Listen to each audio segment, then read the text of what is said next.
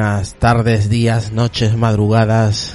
Bueno, después de un, largo periodo volvemos con el tema de seguridad. Hoy toca la famosa placa de Raspberry Pi y vamos a hablar un poquito de seguridad, de hacking, eh, hasta dónde puede llegar este microcomputador, eh, a ver hasta, hasta dónde, qué, qué, es capaz de hacer y cuáles son sus, sus fallos eh, de seguridad, cuál es su potencia, hasta, hasta qué nivel puede llegar este tipo de mm, pequeños ordenadores que ya hemos hecho algún, algún episodio sobre, sobre esta Raspberry Pi y el uso que se le puede llegar a dar. Así que vamos a empezar el podcast y luego presentamos a los compañeros y al invitado que tenemos hoy.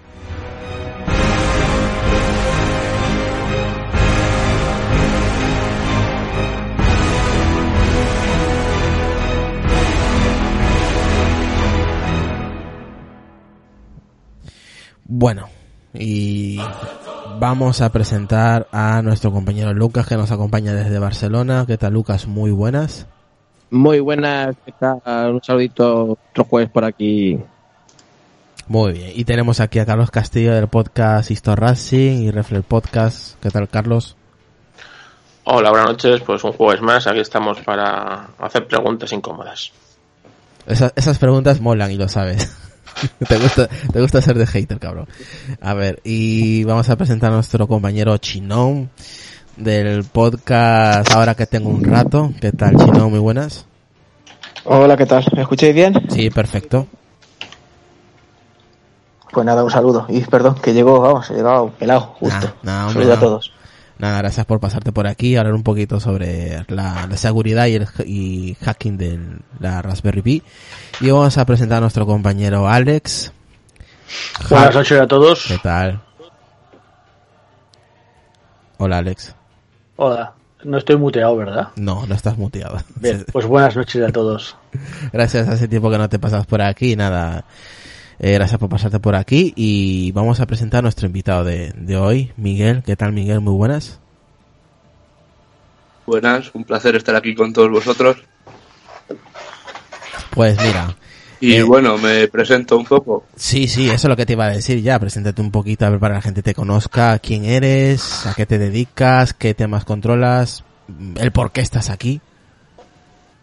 Bueno, pues soy Miguel Carrillo, miembro de la asociación de Honeysec de Guadalajara. Acabamos de hacer el congreso Honeycon.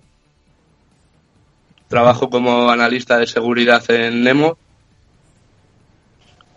Y bueno, pues llevo muchos años ya trasteando con estos cacharreos. Analista de seguridad y hoy, hoy te ha tocado hablar con nosotros como de invitado, hablar sobre qué conoces de la Raspberry Pi, Miguel.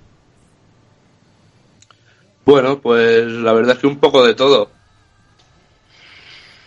Desde los usos que se le puede dar como equipo de sobremesa, uh -huh. opciones de gente que lo quiere como equipo para ver dispositivo multimedia en la televisión. Vamos Incluso máquina arcade. Sí, sí, sí, eso que últimamente está de moda, ¿no? Que la gente empieza ahí a armar sus máquinas arcade de los, con el, el MAME 32 y empiezan ahí a instalar juegos, que básicamente todo el mundo recomienda eh, montar este tipo de, de microordenadores para montarte una, una recreativa, ¿no? Básicamente.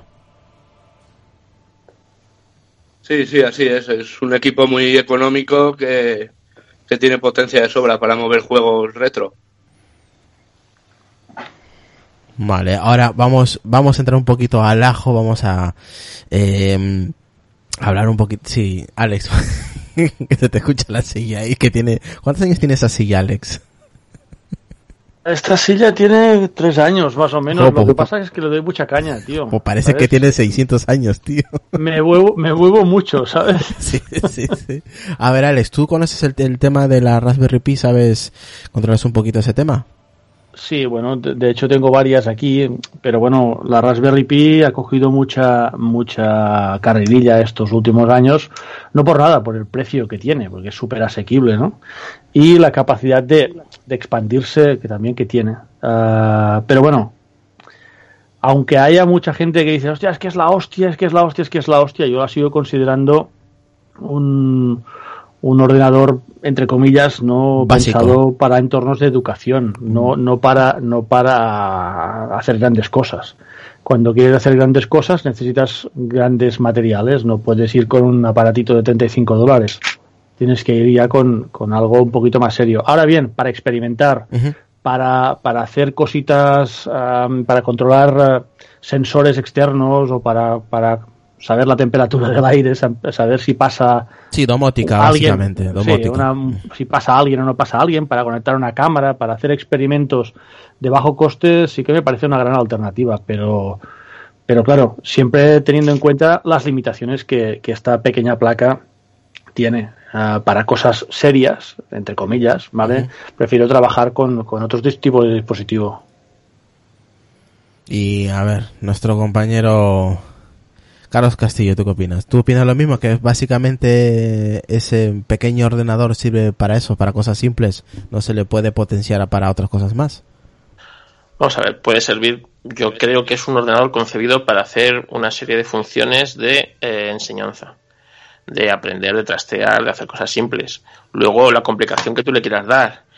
Y eso es, es lo bonito que tiene este dispositivo, que las posibilidades son infinitas, pero es cierto que eh, la misión o el, el objetivo de este dispositivo es eh, aprender y ensay- ensayar ¿no? con él para luego aplicarlo a cosas más grandes.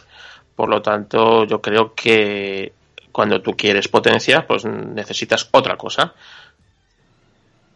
Y Chino, Chino creo que tiene una experiencia no buena, ¿no? Chino. No, pero lo, lo malo es que nosotros eh, intentamos hacer algo que no, que era demasiado. Y es cierto que es un dispositivo que tienes que saber lo que tienes. No tienes un ordenador, tienes un mini ordenador más barato. No, yo no considero que tenga posibilidades infinitas, como ha dicho Carlos Castillo. Tiene las posibilidades que tiene al precio que está. Punto. O sea, bien aprovechada y con un software optimizado, pues sí puedes hacer cositas, pero no puedes mover vídeos grandes, no puedes hacer cosas de multimedia, sí, pero tienes que saber lo que tienes, sobre todo. No, me, re- me refiero que es, es infinito porque, por ejemplo, tú se han creado satélites con este aparato, eh, Sí, han sí. juntado Sí, cientos yo- de, ras- yo- de RAS para yo- hacer ordenadores más potentes.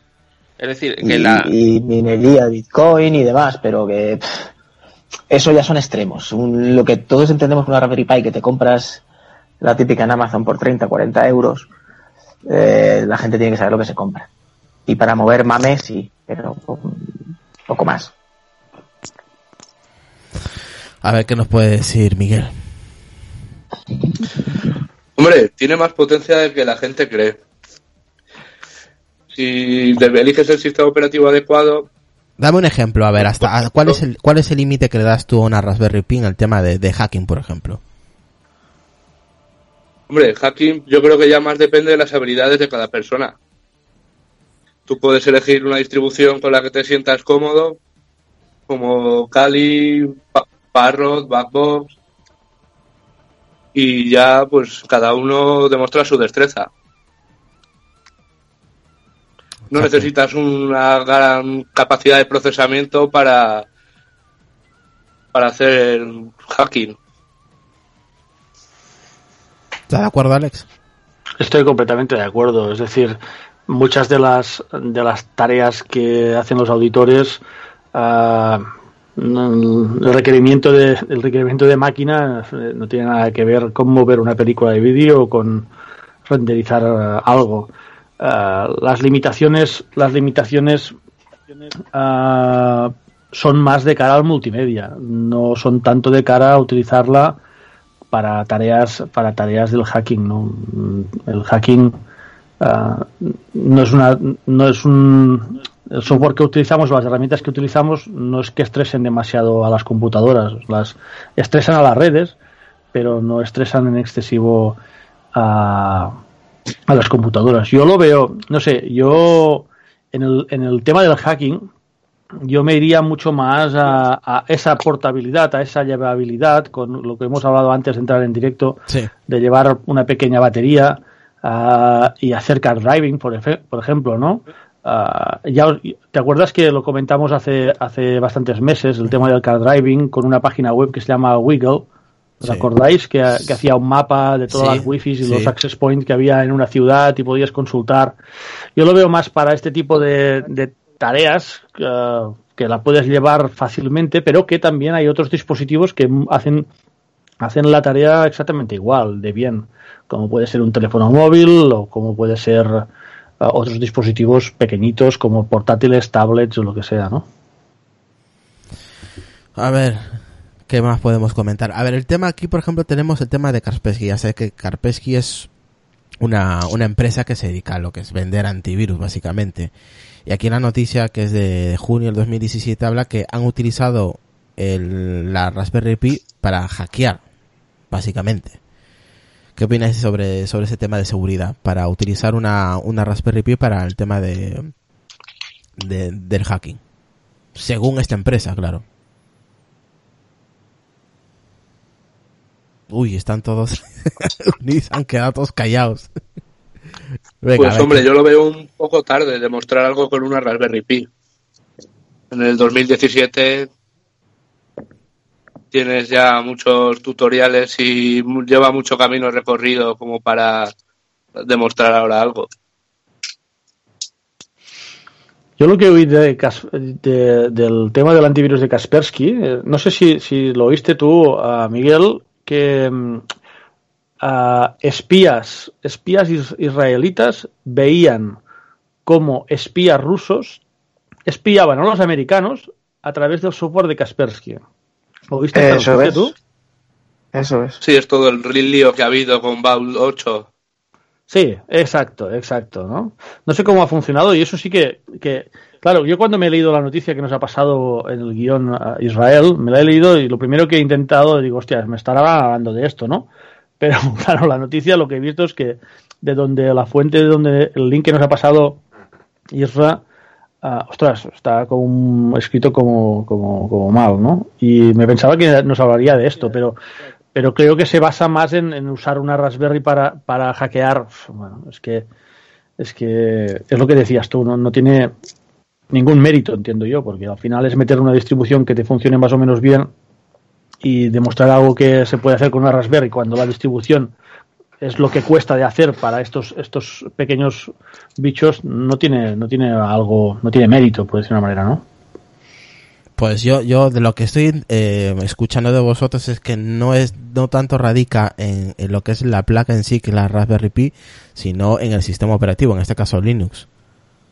Que es el- el- la que verdaderamente la herramienta que, que, Claro. que- que ejecuta Tú todo. coges esa misma distribución y la pones en un portátil, puedes hacer exactamente lo mismo, bueno, incluso más. Si lo que tiene mérito es la distribución que utilices de Linux para efectuar ese hackeo. O el software que utilices de cualquier distribución, tampoco te hace falta No, una distribución en concreta. Lo que pasa es que sí que es cierto que hay distribuciones que están preparadas para ello. y la y la pericia del auditor también porque al final lógicamente. Sí.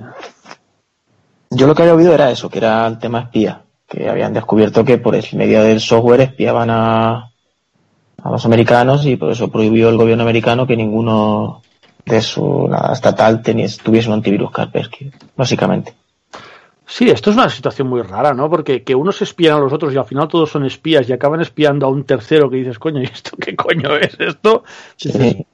Y que usen, a- eh, que encima se permitan el lujo de usar una herramienta rusa, ¿no? Para, para que es un antivirus que está instalado en cantidad de máquinas, piensas, hostia, o, o todo esto tiene parte de irreal o parece de, sacado de una película de James Bond, ¿eh?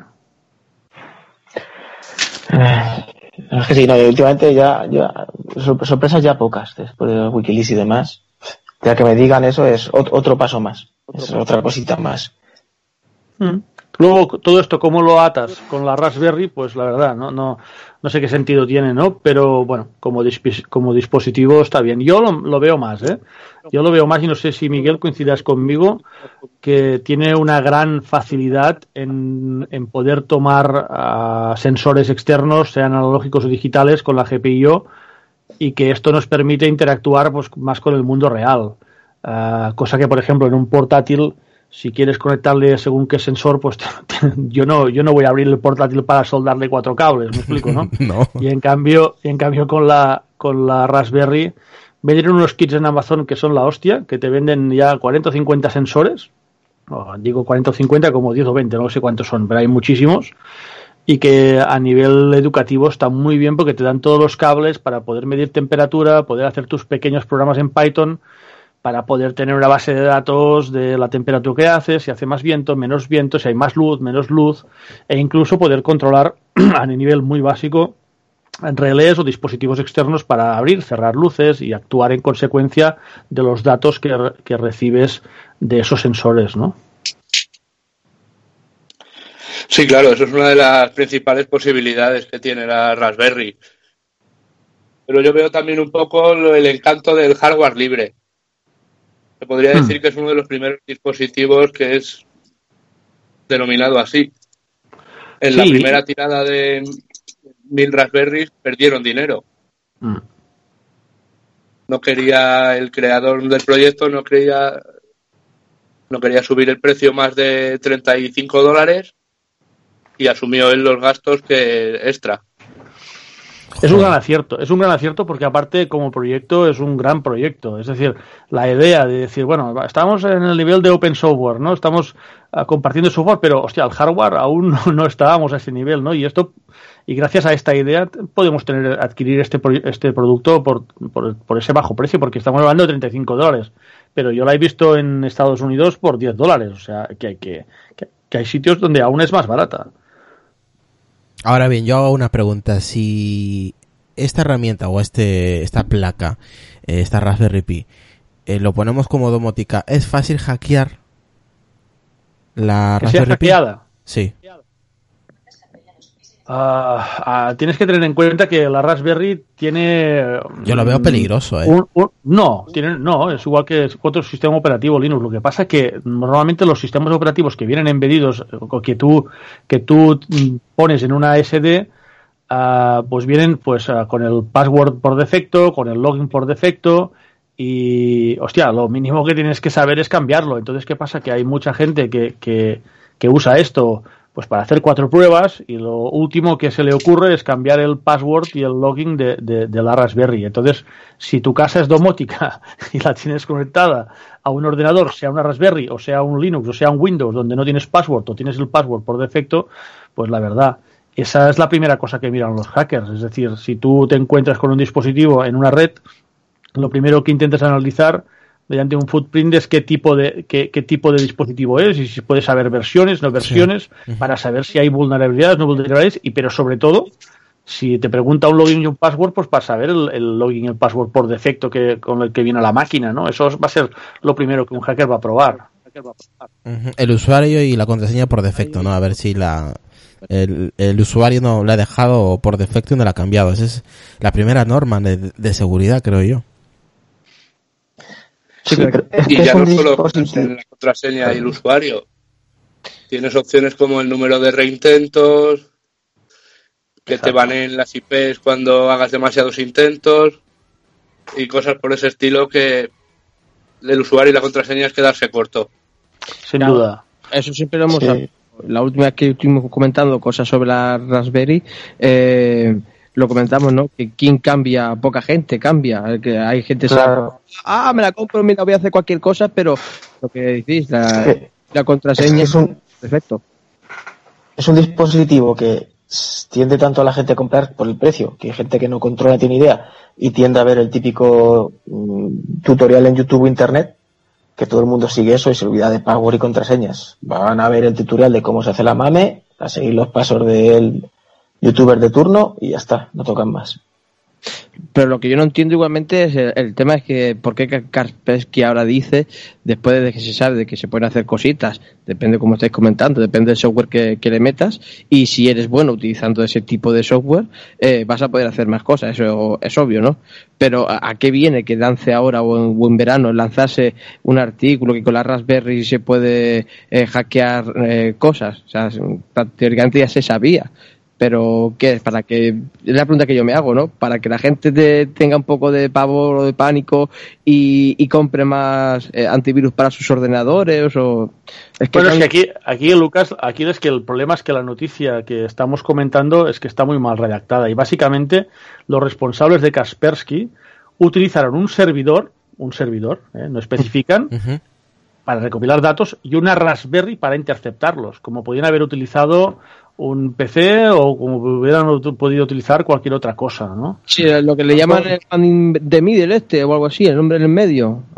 Es, es muy posible, claro, es que la noticia que estamos leyendo, no sé, la veo tan incompleta que, que no te sabría decir si es un man in the middle o no. Hombre, lo curioso es que hayan utilizado una Raspberry Pi para este tipo. Encima una empresa tan grande, ¿no? Que no es cualquiera, vamos, Kaspersky, todo el mundo la conoce que es un antivirus, una empresa de antivirus.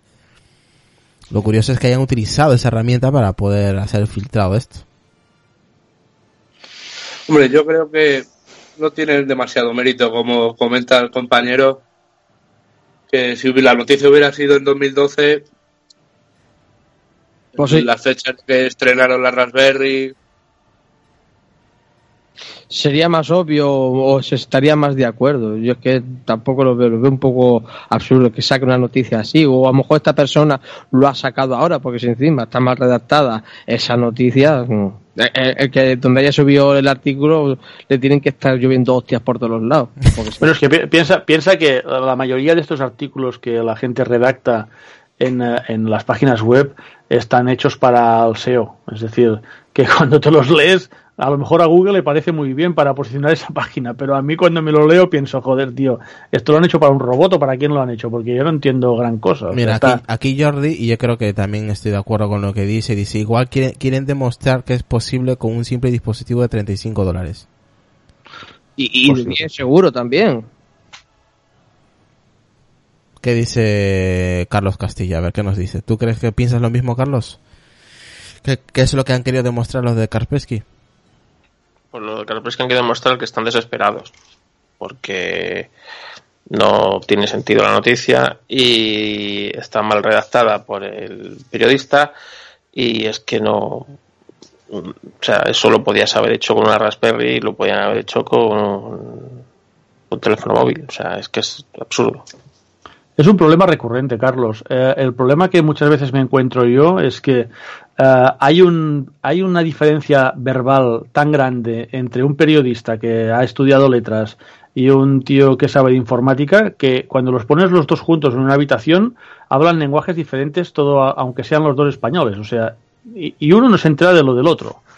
Entonces, es tan difícil para un periodista muchas veces redactar un artículo técnico y es tan difícil para un técnico redactar un artículo que la gente lo entienda que, que luego pasa lo que pasa, ¿no? Que, que- hay mucha desinformación y lo único que hay son esos aspavientos de decir, hostia, los ataques se han multiplicado por 23.000 en el último mes y, y todo el mundo está que no sabe bien lo que pasa porque la, la información corre eh, de una forma inexacta eh, y, y no, no, muy, no muy centrada en realmente en el aspecto técnico, ¿no?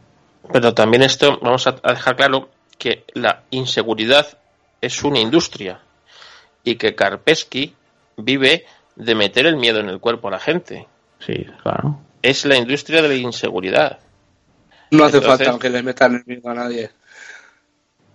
Es una realidad y la inseguridad está ahí.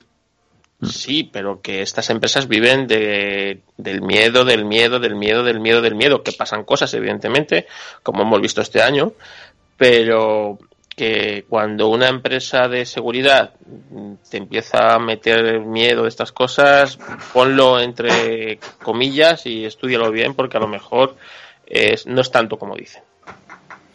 ¿No te, pasa, ¿No te pasa a ti, Miguel, que cuando lees según qué noticias te das cuenta de que quien redacta la noticia um, mm, o es excesivamente técnico y piensas, hostia, esto nadie lo va a entender, o es excesa- excesivamente eh, llano y, y que cuando lo lee un técnico dice, hostia, ¿y este tío que me está intentando decir? ¿Sabes?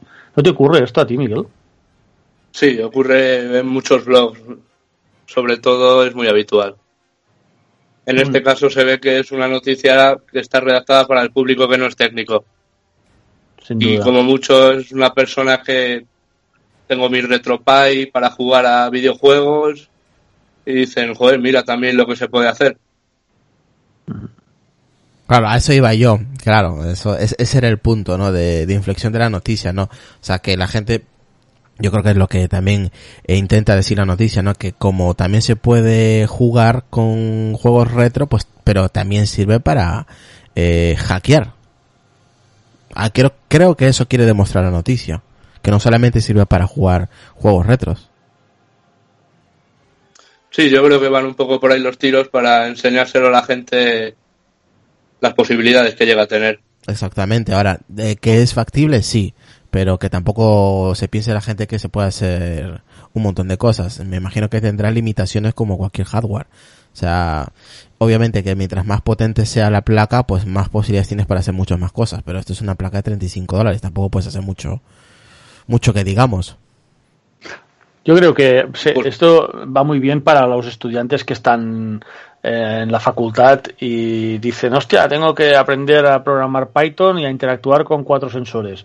Y es la herramienta, es la herramienta perfecta, o sea, porque te permite eh, con cuatro líneas con Python y cuatro librerías que puedas usar eh, generar un software que no seguramente no tendrá ni no tendrá un, un, aspecto brutal, pero como prueba de concepto servirá para, para demostrar pues que se puede hacer esto, se puede hacer aquello y con 35 dólares lo puedes hacer, cosa que con un PC muchas veces es algo más difícil.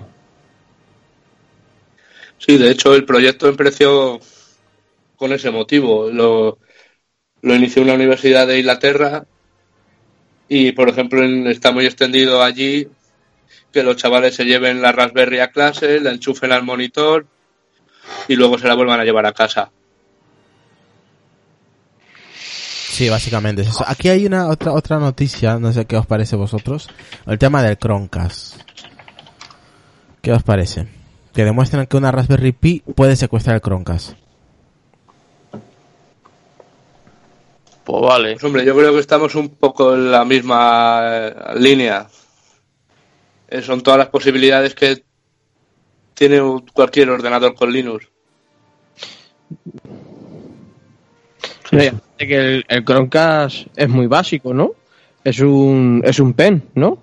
El Chromecast es como un cable US, eh, HDMI inalámbrico.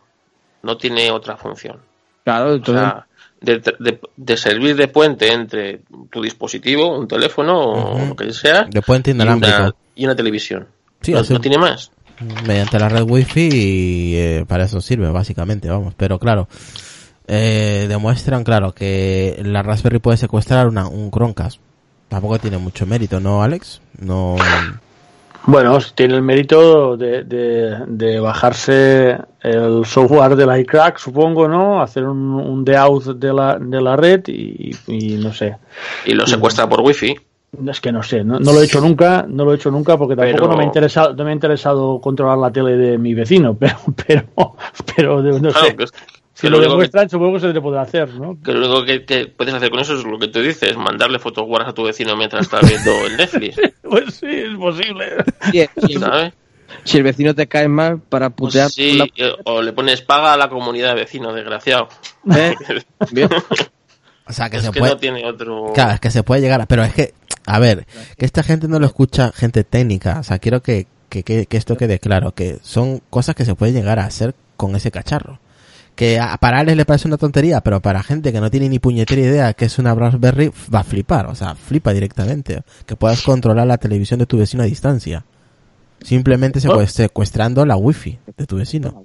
Sí, lo interesante es secuestrar la wifi de tu vecino, pero lo que no es del todo interesante es decir que es gracias a una Raspberry. Bueno, eh, es una condición que puede estar o no puede estar. Puedes hacer lo mismo desde otros dispositivos. Lo que sí que comentaba antes de entrar en directo, Miguel, es ese factor de movilidad o, de, de podértelo llevar con una batería a, a- a muchos sitios y donde tu wifi de tu casa no te llega, con ese dispositivo pues llegas a más sitios. Pero bueno, eh, es una de las ventajas que podría llegar a tener hacerlo con una Raspberry.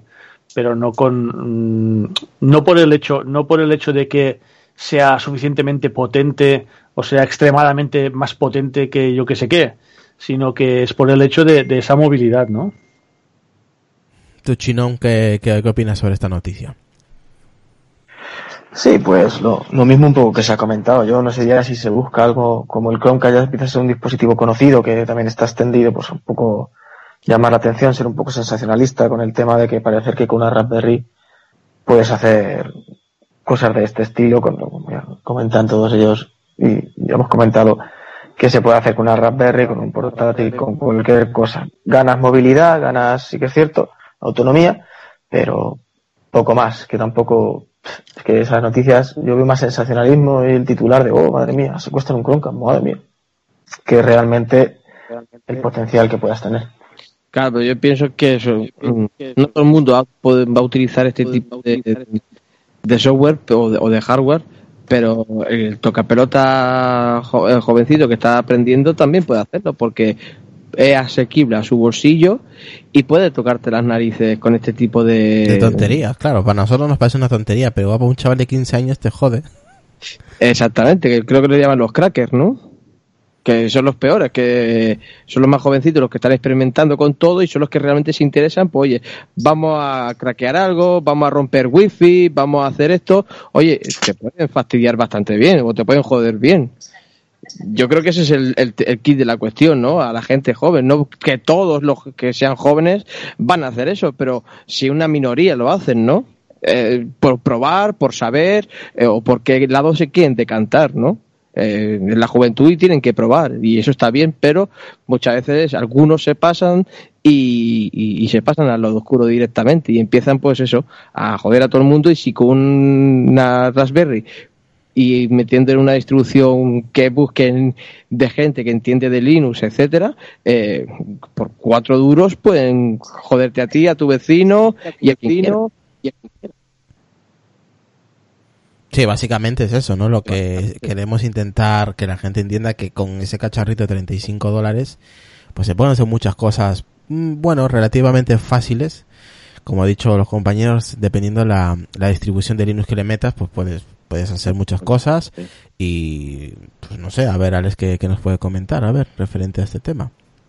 No, yo, yo, yo sigo insistiendo, ¿eh? las ventajas de la, de la Raspberry básicamente son la movilidad, es decir, si tú te vas a un McDonald's o te vas a un centro comercial o te vas a un, a un aeropuerto, pues uh, no es lo mismo estar snifando um, o a crear un access point uh, falso desde un portátil que es fácilmente, te pueden ver fácilmente que lo estás haciendo, que con una Raspberry y una batería, que también lo puedes hacer y lo metes dentro de una mochila y, vas tirando. De hecho, ya hay, hay varios en Estados Unidos, no sé si las conocéis vosotros, están los de Hack 5, que tienen un dispositivo, pues que no es que sea esto, pero la idea es la misma, ¿no? La esta de movilidad, ¿no? Llevar una batería, llevar los dispositivos, pues para crear puntos de acceso fáciles o para reproducir Uh, creo que se llaman Pineapple. Tengo uno aquí, espera un segundo, que lo voy a mirar cómo se llama. Que tengo uno y os diré cómo se llama. Sí, se llama Pineapple. Pineapple se llama. Y, y, básicamente es lo que tiene es que, bueno, que pues es movible, ¿no? Y, y puedes, puedes comprar este tipo de dispositivo o te lo puedes medio hacer medio decente con una Raspberry. Uh, aquí sí que le encuentro mm, más utilidad, pero pero en otro en otro ámbito, no sé, lo veo igual que un PC o ya casi que un teléfono móvil o, o más o menos de este estilo, ¿no?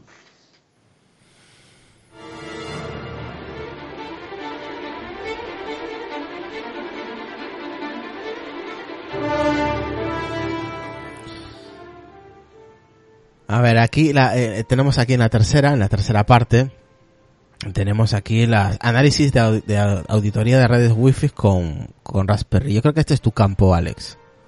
No, no, no, no, no es mi campo. Esto seguramente Miguel te lo explicará mucho mejor que yo. Que él estoy seguro que cada día tiene que hacer seguramente este tipo de, de informes para, para, las empresas que, que, o para los clientes de, de su empresa. Y A te ver. podrá seguramente profundizar muchísimo más que, que yo. A ver, Miguel, comenta. Sí, hombre, a ver, auditorías wifi no es lo que más habitualmente se haga en ninguna empresa principalmente. Pero mira, como has indicado antes lo de la piña wifi, tienes una aplicación homóloga para Raspberry que se llama Fruity Wi-Fi Ah, Sí. la Fruity Wi-Fi. Ah, vale, sí, lo había oído hablar, sí. Sí, lo tengo yo aquí ahora y mismo. tiene prácticamente las mismas posibilidades. ¿Y qué, ¿Y qué podemos hacer con, con esta aplicación con Fruity Wi-Fi? Cosas malas. Pues hombre, una de las más típicas es generas una Wi-Fi clonada a la que quieres atacar y el- los clientes están todo el rato mandando peticiones contra el servidor, que en este caso es el punto de acceso o el router Sí. o nuestra piña. Y en una de esas generas un fallo para que cambie de Wi-Fi y se conecte la tuya. Uy, qué cabrón. o sea que O sea, Y así rifarías todo el tráfico. Joder. Claro, esto, esto está bien ah, con el Fruity Wi-Fi este que decís. Yo lo he conocido siempre con el, con la piña, que con el, pero claro, cla- al, al final la finalidad es la misma, es el dispositivo que cambia, ¿no? Ah, la piña no creo que no, no me recuerdo lo que me costó porque hace tiempo que la compré, pero pero no era mucho más cara tampoco que una que una Raspberry, ¿eh? o sea, ah, más o menos estamos hablando de las de las de las mismas características de precio, no donde sí donde sí que donde sí que le veo también una, una aplicación es para hacer ah, un mapa de calor de las wifis. Mm, ¿Lo habéis hecho esto en vuestro caso, en vuestra empresa, Miguel? Eh, no, no, no realizamos demasiadas auditorías web, o sea, inalámbricas. Vale, porque muchas veces ah, lo que piden las empresas es dentro de su dentro de su área de trabajo, dentro de su oficina, por decir una manera, saber muy bien dónde llega, hasta dónde llega, de dónde, cuáles son los puntos calientes, cuáles son los puntos fríos, y muchas veces, hostias, que aquí no me llega la wifi, hostias, que aquí tal, hostias, que llega al vecino, y por lo tanto, si te llega parte de la wifi al vecino con suficiente potencia, tienes más probabilidades de que, de que te intercepten eh, la wifi que no si se te queda en, eh, enmarcado en- en- físicamente en tu, en tu, en tu área, ¿no? Eso sí que, que, que, bueno, a las empresas que cuidan un poquito el tema de, de la seguridad por wifi, una de las primeras cosas que te piden es hacer este tipo de auditorías. O sea que hay aplicación para ver lo, lo que dices tú, el calor de las Wi-Fi, o sea, lo que puede, hasta dónde puede llegar. Sí, las wifis, ah, cuando tú te conectas, cuando tú usas un software de esto, de estos tienes una, una variable que se llama la potencia. Entonces, Sí. a través de la potencia puedes evaluar si estás más lejos o más cerca del punto, ¿de acuerdo? Y por lo tanto puedes eh, eh, generar un mapa muy vistoso de calor a través de, de- del con el plano físico, con el plano físico y con el con el esa variable donde dices, pues mira, la zona donde tienes más wifi es esta, donde tienes menos es esta, aquí no te llega, aquí te llega demasiado, aquí estoy seguro que le llega al vecino porque está al lado mm, por pared por pared de, de, de, de tu vecino, etcétera, etcétera. Y entonces, ah, más que nada, a nivel estratégico, las empresas quieren saber dónde colocar sus, sus puntos de acceso para que, to- para que quede bien cubierta ah, toda, toda la empresa por esa wifi y que ah, en casos ya de tocar pared con pared de, fab- de empresas, pues que no te vaya a parar tu wifi de una forma muy bestial al vecino, ¿no? Intentar evitarlo al máximo. Miguel, Hombre, yo lo veo eso más útil para uso doméstico. Las empresas tienen otras medidas de seguridad que no tienen nada que ver con las que tenemos en un router doméstico. En este caso, las claves son precompartidas y hay una comunicación entre el router y el dispositivo que se, se, se comparten la clave. En el caso de empresas, pues normalmente suelen tener un servidor Radius, que es el que genera las claves y tiene otra administración. Pero estáis hablando, por lo que yo entiendo, de empresas grandes, pero una empresa pequeña no tiene eso. Las empresas pequeñitas de 15, 20 personas, que son las que existen en, gran, en su gran mayoría, y las que ahora empiezan a preocuparse por el tema de la seguridad informática, ah, muchas veces no tienen estos, este tipo de instalaciones. Tienen una, una instalación de fibra, uno, un router y un, y un, y un ah, ¿cómo No. se llama? Un- De esto, un, un- ¿Amplificador? Para, extender la señal un poquito más lejos y, y- y poca cosa más. O sea, que, que aquí es donde es más interesante. Ahora, en grandes empresas estoy de acuerdo con Miguel. Eh, hay- otros recursos mucho mejores que usar una, una Raspberry, seguro. De todas maneras, esto no se hace con Raspberries, que, que conste. Lo que pasa es que se podría llegar a hacer con Raspberries Ah, sí. debido o gracias a su, a su portabilidad. Eso Sí, no o quiere sea, decir se- que se haga con Raspberries. Se, se podría hacer entonces. Sí. Hombre, bien, está bien. Si estamos buscando excusas para usarla, esa aceptamos pulpo. ¿vale? Y esta aplicación que se llama Happy, H-A-P-I, que es una no la herramienta, conozco. es una herramienta de, test de penetración. Happy también- para Raspberry. Sí, está para la plataforma Raspberry. No la conozco, yo la desconozco por completo. No. Tú, Miguel, Sí, a mí yo tampoco la conocía.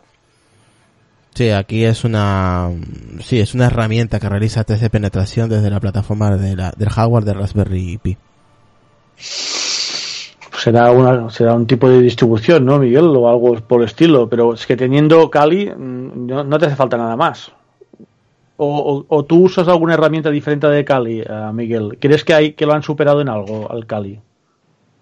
Hombre, yo me siento más a gusto con la distribución de Parrotsec. No la conozco, no la he usado nunca. La buscaré. y la Yo a la hora de estabilidad, ¿Sí? luego es un poco también, mucho depende de gustos. Hay gente que se siente más cómoda con Kali y es la que está habituada a usar. Pero ¿qué puedes hacer con, con Parrot que no puedes hacer con, con Kali, por ejemplo? Nada, lo, la es similar todo. Todo similar, ¿no? O sea, la mayoría de herramientas que llevan instaladas son las mismas. Alguna variación, pues Parrotsec está basado en Ubuntu, Mm, Kali está en Debian Sí. Claro, y eh, bueno, el escritorio. esa es la diferencia, ¿no? Una es de Ubuntu y la otra es Debian. El escritorio, Parrot claro. creo eh, que lleva Mate y Kali ahora no estoy seguro. Pero creo que es Genome. Es Nome, es Nome, sí. Sí, sí. Antes era más práctico. Antes al Kali para mí se parecía más al mate, ¿sabes? El típico, el típico Ubuntu antiguo, ¿eh? el, que, el que se dejaba de tantas florituras y, y mucho más directo a los menús. Para mí, bueno, cada vez que lo hacen más visual, cada vez lo complican más a nivel estético y es más, más difícil de usar. A mí, para mí, lo ideal es que no me vayan cambiando las cosas cada dos por tres. Hoy, por ejemplo, ¿no? Hostia, en este ordenador hacía días que no lo usaba. ¡Pum! Firefox se ha actualizado. Ya, ya me han cambiado cuatro cosas y dices, hostia, vuelve a aprender otra vez. Cada vez que tengo que entrar en Analytics o que tengo que entrar en AdWords o que tengo que entrar en aplicaciones de Google, me las cambian cada semana. Esto es un coñazo, tú. Al final las herramientas acaban siendo las mismas porque las distribuciones lo único que hacen es coger esas herramientas, agruparlas, hacer un cóctel e intentar facilitar el máximo posible su usabilidad. Esa debería de ser su, su misión. Mira, aquí tengo dos, hay dos herramientas más, no sé si la conocéis. Raspberry PWN y Wireless Attack Toolkit WAP.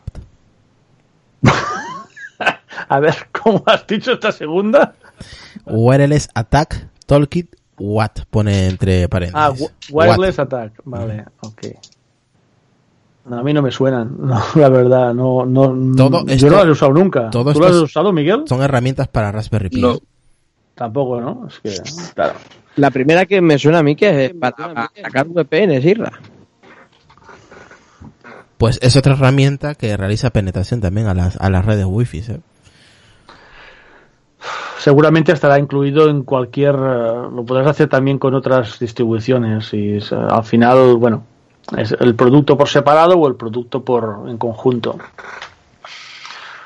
Ah, También hay muchos, hay muchas aplicaciones que están en Kali que, que yo, por ejemplo, nunca las he usado y no creo que las vaya a usar nunca. Me explico. Hay, hay excesiva información y hay excesivas aplicaciones en estas distribuciones.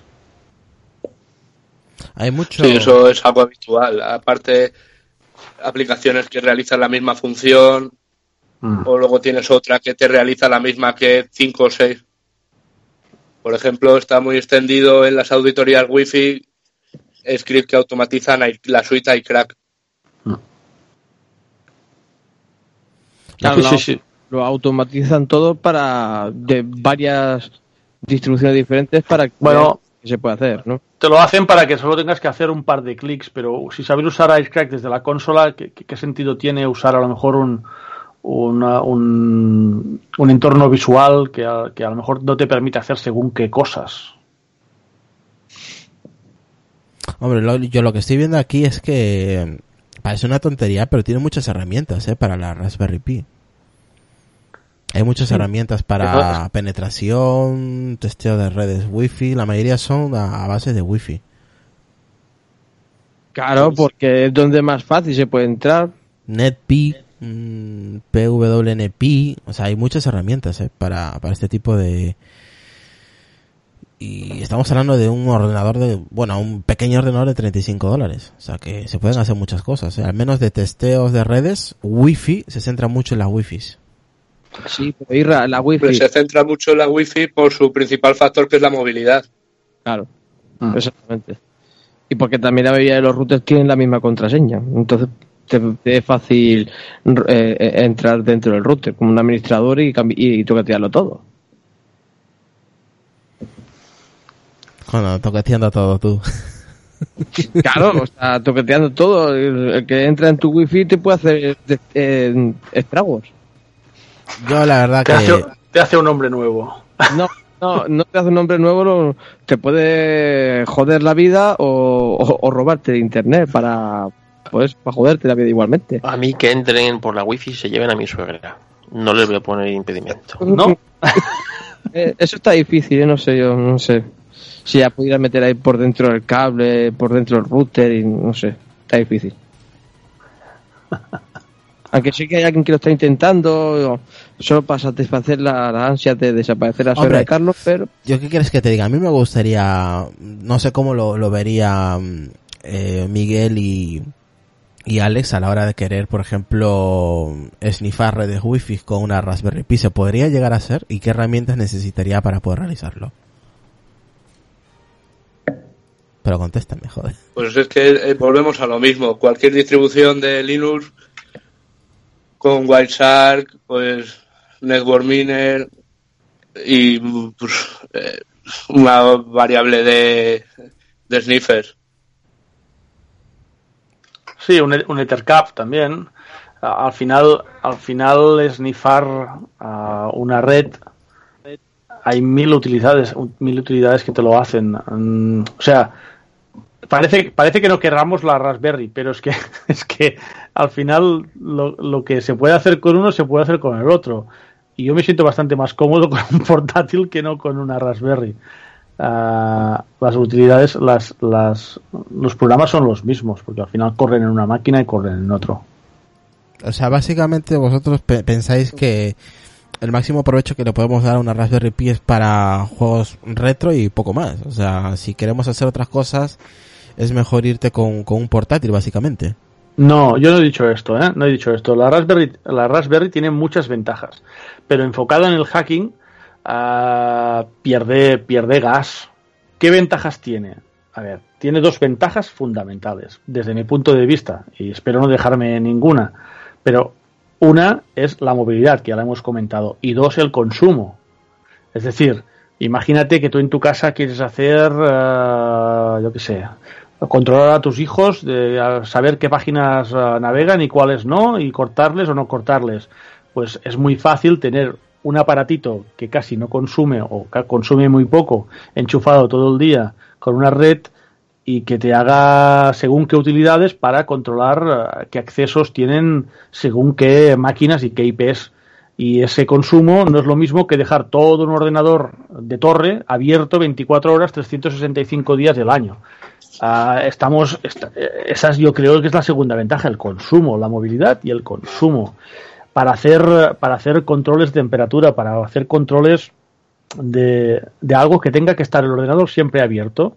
Por ejemplo, un pequeño servidor web, un pequeño, una pequeña base de datos, un, algo que tú tengas que tener ese servicio siempre abierto 24 horas, la, factura de la luz no te subirá enormemente. En cambio, si tú dejas uno, o un PC o un servidor, ya no te quiero decir un servidor, todo el día enchufado, el consumo eléctrico es, es- es- enorme y y muchas veces no necesitas tanta máquina para dar, ah, para dar según qué servicios a Internet. Por lo tanto, con una Raspberry podrías llegarlos a dar.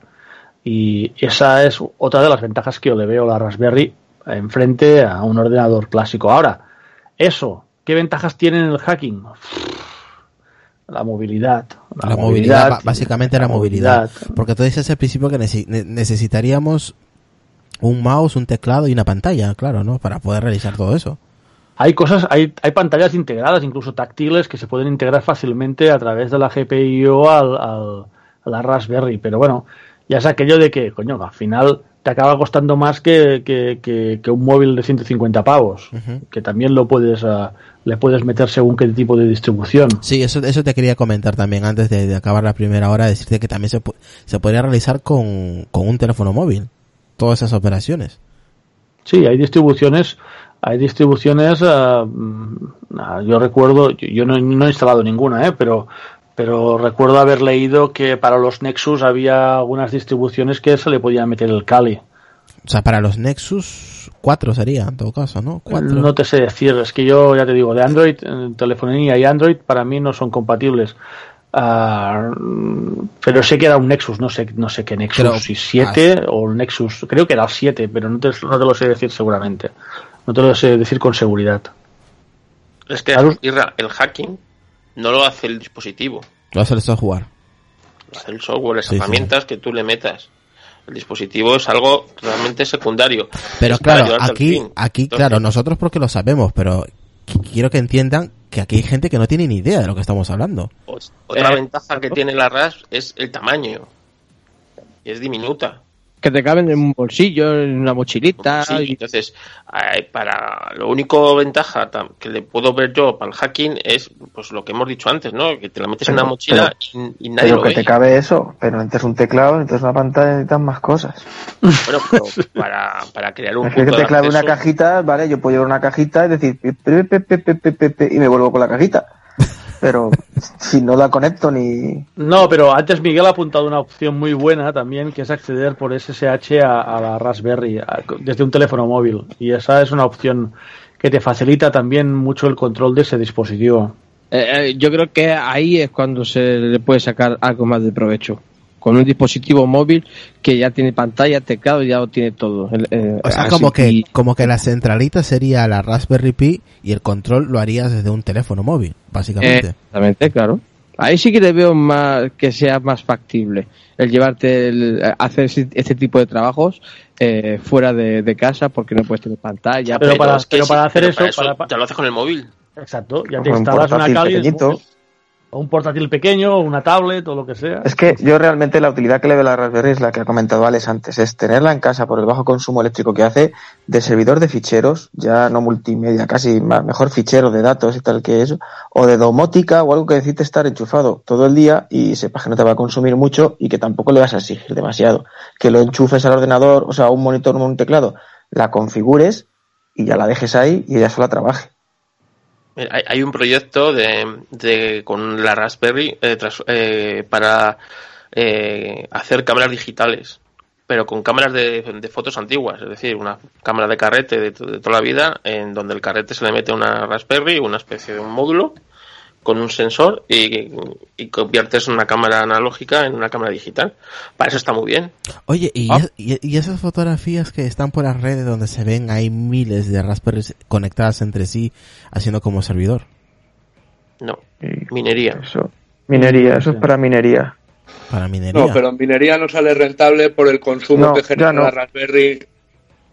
Ya no, pero hubo una. a lo que vas a ganar de beneficio.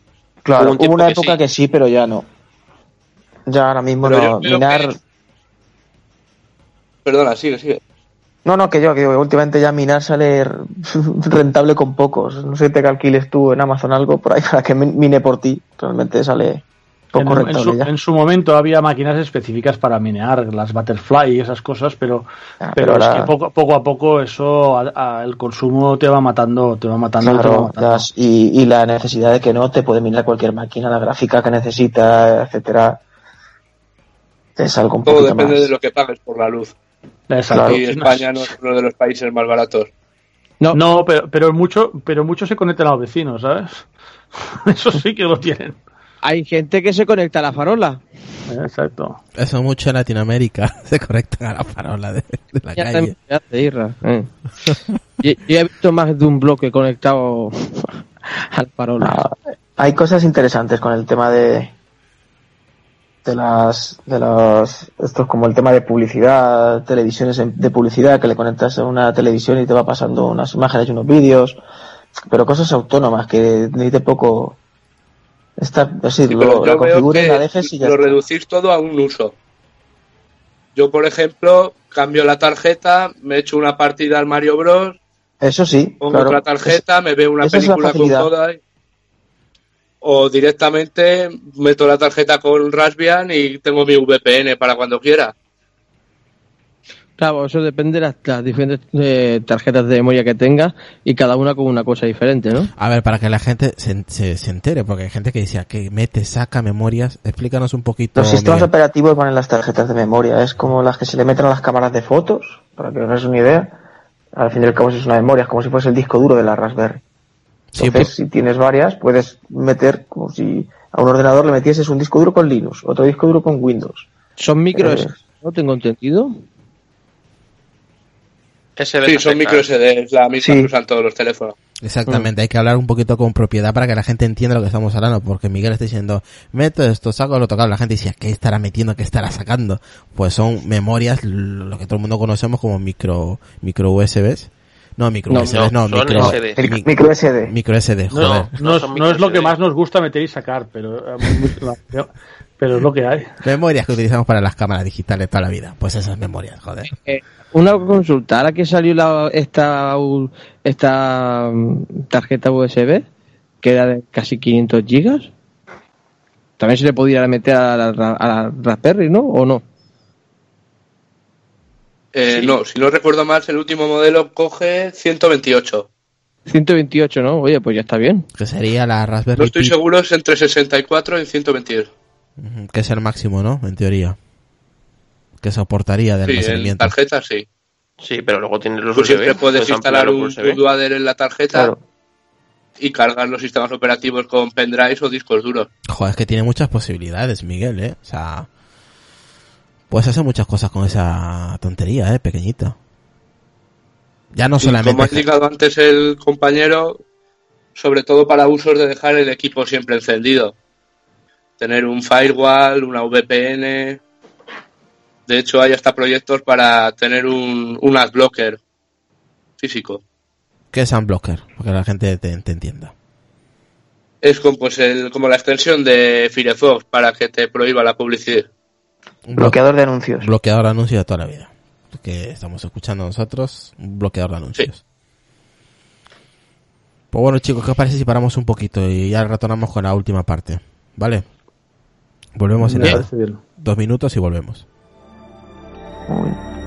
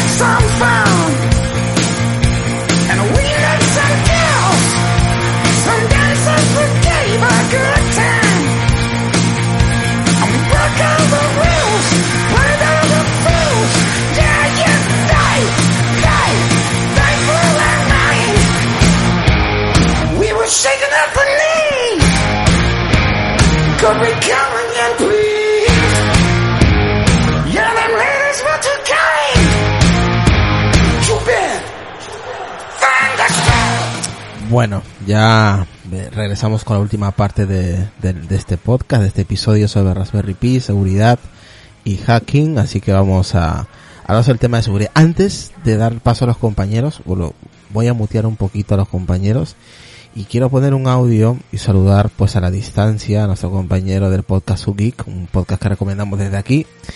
Y vamos a poner el audio que tenemos aquí preparado que nos ha dejado nuestro compañero Ángel a ver si lo encuentro y lo ponemos un poquito y que nos diga pues el tema de la seguridad, ¿no? Vamos a escuchar un poco.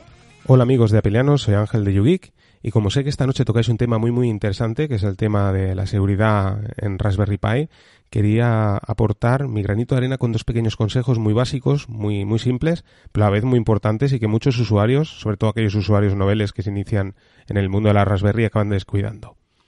Cuando adquirimos nuestra primera Raspberry, eh, acabamos instalando una distro para que funcione, eh, un, sistema operativo, y la mayor parte de los usuarios acaban instalando Raspbian, que es, una, es la distro que, recomiendan eh, la Fundación Raspberry. Es muy sencillo de hacer porque lo único que tenemos que hacer es copiar esa distro en una tarjeta SD, la, ponemos en, en nuestra Raspberry y ya funciona. Esto es muy cómodo y como podéis imaginar, eh, como todas las distribuciones Linux, traen un usuario y contraseña. Por defecto, Raspbian trae el usuario Pi y la contraseña Raspberry. Pues bien, eh, lo primero que tenemos que hacer es cambiar el usuario y contraseña. Y este es uno de los grandes problemas de seguridad que hay en Raspberry. El problema siempre acaba viniendo por parte del usuario y es que hay usuarios que únicamente cambian la contraseña y hay otros usuarios que no cambian ni contraseña ni usuario y es recomendable cambiar las dos cosas. ¿Por qué? Pues muy sencillo. Eh, si lo utilizamos a modo servidor para hacer copia de, nuestras fotos, hacer backup de nuestros archivos personales, ¿qué sucede? Que al final nos acabaremos encontrando tan cómodos con nuestra Raspberry que al final decidiremos abrirla a la red. Y si olvidamos cambiar usuario y contraseña, como sabéis, hay bots que están monitorizando todas las IPs, acabarán encontrando nuestra Raspberry y, por una parte, si solo hemos cambiado la contraseña, bueno, pues ya tienen un 50% de posibilidades de poder acceder. De manera que con un software de fuerza bruta, al final, teniendo el usuario, bueno, pues solo le faltan conseguir la contraseña. Pero es que si no cambiamos ni usuario ni contraseña, pues eh, tendremos todos nuestros archivos a disposición de, de, cualquiera que, que, pueda acceder, ¿no? Porque tendrá el usuario y contraseña. Parece que, que, es muy exagerado, pero es cierto. ¿eh? La mayor parte de los, de los usuarios que noveles que se inician en el mundo de la Raspberry acaban descuidando este, este detalle tan importante. Así que este sería uno de los mayores problemas de seguridad de Raspberry, ¿de acuerdo? Y el segundo sería, em, segundo consejo, al menos quedaría yo, sería, como sabéis, eh, la Raspberry no únicamente la podéis usar a modo servidor, sino que también podéis utilizarla para jugar, hay juegos retros, hay una distribución que es RetroPie, que, mucha gente la utiliza. También hay el servidor, eh, bueno, el, reproductor multimedia Kodi, que podemos instalar add-ons. En RetroPie podemos instalar juegos. Bueno, hay que tener en cuenta la procedencia de estos juegos, de estos add-ons, porque el, el, utilizar, mm, dependiendo qué juegos o qué add-ons de dudosa procedencia, podría poner en riesgo nuestra seguridad en nuestra Raspberry. Lo mismo sucedería si lo utilizamos a modo servidor. ¿eh? O sea, si instalamos un, un servicio que de dudosa procedencia, bueno, hay que tenerlo en cuenta. Raspbian trae los repositorios oficiales de, de Raspbian, a su vez de Debian, por lo tanto, es un software que, que, tiene un total garantía de que no hay malware porque, bueno, están supervisando constantemente que, que esto no suceda. Así que todo lo que instalemos desde los repositorios oficiales está totalmente garantizado. Y bueno, el tema de, instalar nosotros eh, cosas fuera de los repositorios oficiales, ¿qué quiere decir? ¿Que no podemos instalar? Evidentemente, claro que podemos instalar, claro que sí podemos instalar cosas que están fuera de los repositorios oficiales. Lo único que tenemos que tener clara la procedencia de ese software, que ese software eh, tiene unas ciertas garantías, ¿de acuerdo? Así que, bueno, estos serían los dos pequeños consejos y bueno, espero que, os hayan gustado y tenerlo sobre todo muy en cuenta. Y aunque parezca broma, ya os digo, ¿eh? es, mm, suelen ser los mayores problemas de seguridad que tiene Raspberry. No olvidar que Raspberry acaba siendo un pequeño ordenador que funciona con una distro Linux, ¿de acuerdo? Pues nada, un saludo y que paséis buena noche.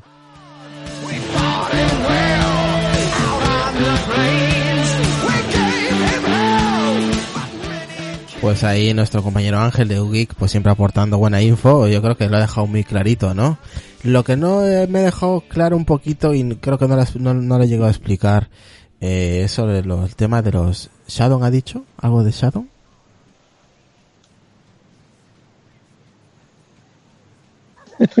Addons. Addons, addons, Eso es de Kodi, eso es una cosa que no tiene nada que ver con la Raspberry.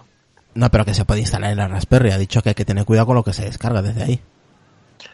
Claro, pero es que el addons es como unas, es un código y es como es como unas extensiones dentro de Codic para que te, lo entiendas. Entonces, puedes, yo que sé, bajarte fútbol, el fútbol pirata, ¿no? Desde sí, los repositorios al- hasta lo que lo que sea. Pues claro, te puedes bajar cosas buenas y cosas malas. Y a veces instalas un addons que no sabes lo que es y estás eh, metiéndote un troyano o estás eh, abriendo la Raspberry a todo el mundo, ¿sabes? Claro, eso que eso es lo que ha comentado, que hay que tener mucho Pero por mediación de Kodi. Claro, pero eso dentro de una Raspberry que también lo puedes instalar y luego a continuación puedes comenzar a buscar los add-ons. No, básica- básicamente es eso lo que ha explicado Ángel, ¿no? Bueno, el CODI, el CODI, cuando añades, por ejemplo, pelis a la carta, que es uno de los add-ons más conocidos, pues tienes cantidad de películas que puedes ver, ¿no? Y Entonces, eh, pelis a la carta, pues es uno muy conocido, pero si te instalas otros que no son tan conocidos, pues pueden darte algún problemilla que otro. Hombre, y también que te lo descargues del repositorio oficial. Sí, claro. No es lo mismo bajártelo de pelis a la carta de fulano que también lo tiene. Sí, que ahí te puede inyectar lo que sea, lo que le dé la gana en el paquete. Claro, efectivamente, es como bajarte un sistema operativo de, un- de una página web que no es la oficial. No, es como bajarte un programa de Softonic, ¿no?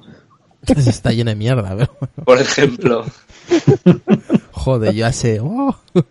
Bueno, hace no, nunca bajé nada de ahí porque madre mía, está lleno de mierda ese, ese apartado, madre. Lo que hay ahí, lo que se puede encontrar. Lo triste es que lo primero que sale cuando quieres buscar un programa en Windows es lo primero que te sale es Tony. El que paga.